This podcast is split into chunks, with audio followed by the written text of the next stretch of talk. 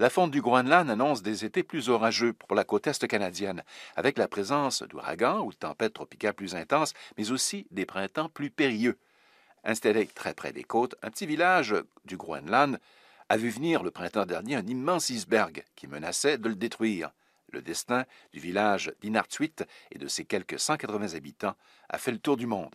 Euh, le village est certainement dans une zone à haut risque en ce moment et, et l'iceberg est tellement proche que au moment où il va se, s'il se casse en, plusieurs morceaux, ils n'auront pratiquement que quelques minutes pour évacuer euh, le village. Éric Rignot est professeur de sciences de la Terre et glaciologue à l'Université de Californie. Euh, euh, en fait, l'iceberg donc est échoué très près des côtes, donc à chaque fois qu'il y a des morceaux de, de l'iceberg qui se détachent, euh, il plonge dans l'eau et vous parlez de vagues, mais en fait ce sont des tsunamis.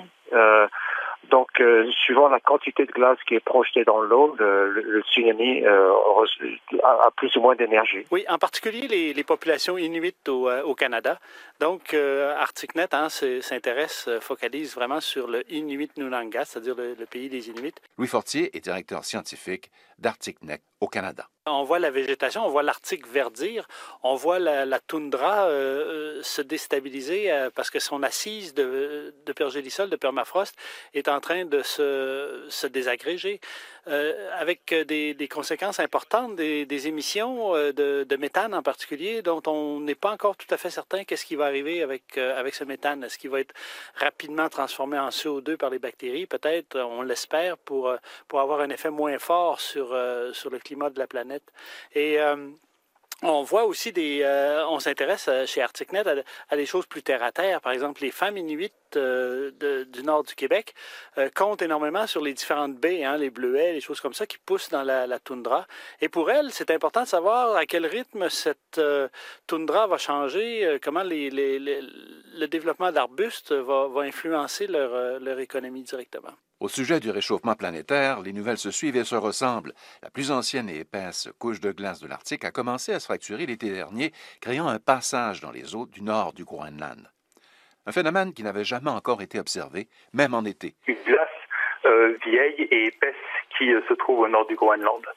Euh, maintenant, que tout d'un coup, on se retrouve avec une, une zone sans glace, avec de l'eau ouverte, ça m'a interpellé.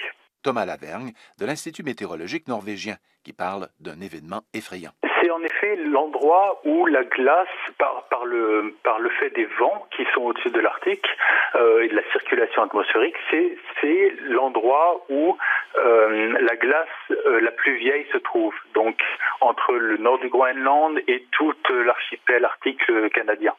Et donc symboliquement, déjà, c'est un endroit où on pense qu'on trouvera la dernière glace quand tout l'article aura fondu un jour en, été, bien sûr. Et, euh, donc euh, maintenant, on se rend compte que euh, au nord du Groenland, probablement qu'il y aura plus cette glace. Il faudra la chercher seulement le long de, l'archipel canadien arctique. C'est la première fois qu'on voyait de l'eau ouverte au nord du Groenland en hiver. En été, c'est pas complètement la première fois, mais les deux phénomènes sont liés. Il faut comprendre qu'on parle d'un réchauffement global, mais le Nord est beaucoup plus propice à se réchauffer, deux fois plus rapidement que le reste de la planète, et donc un réchauffement de 5 à 11 degrés Celsius prévu pour l'Arctique. Patrick Bonin est responsable de la campagne Climat et énergie à Greenpeace au Canada. Et ce réchauffement-là fait en sorte que le pergélisol, le sol gelé de manière permanente, va littéralement libérer de grandes quantités de méthane, qui est un puissant gaz à effet de serre, 20 fois plus puissant que le CO2. Et tous les impacts qui viennent avec, autant pour le nord, où on a ce pergélisol-là qui fond, et l'ensemble des infrastructures, que ce soit routières, que ce soit portuaires, que ce soit aéroportuaires du nord, reposent sur le pergélisol. Donc autant pour l'approvisionnement en eau potable de certaines communautés, euh, c'est problématique cette fonte du pergélisol un reportage de Radio-Canada International.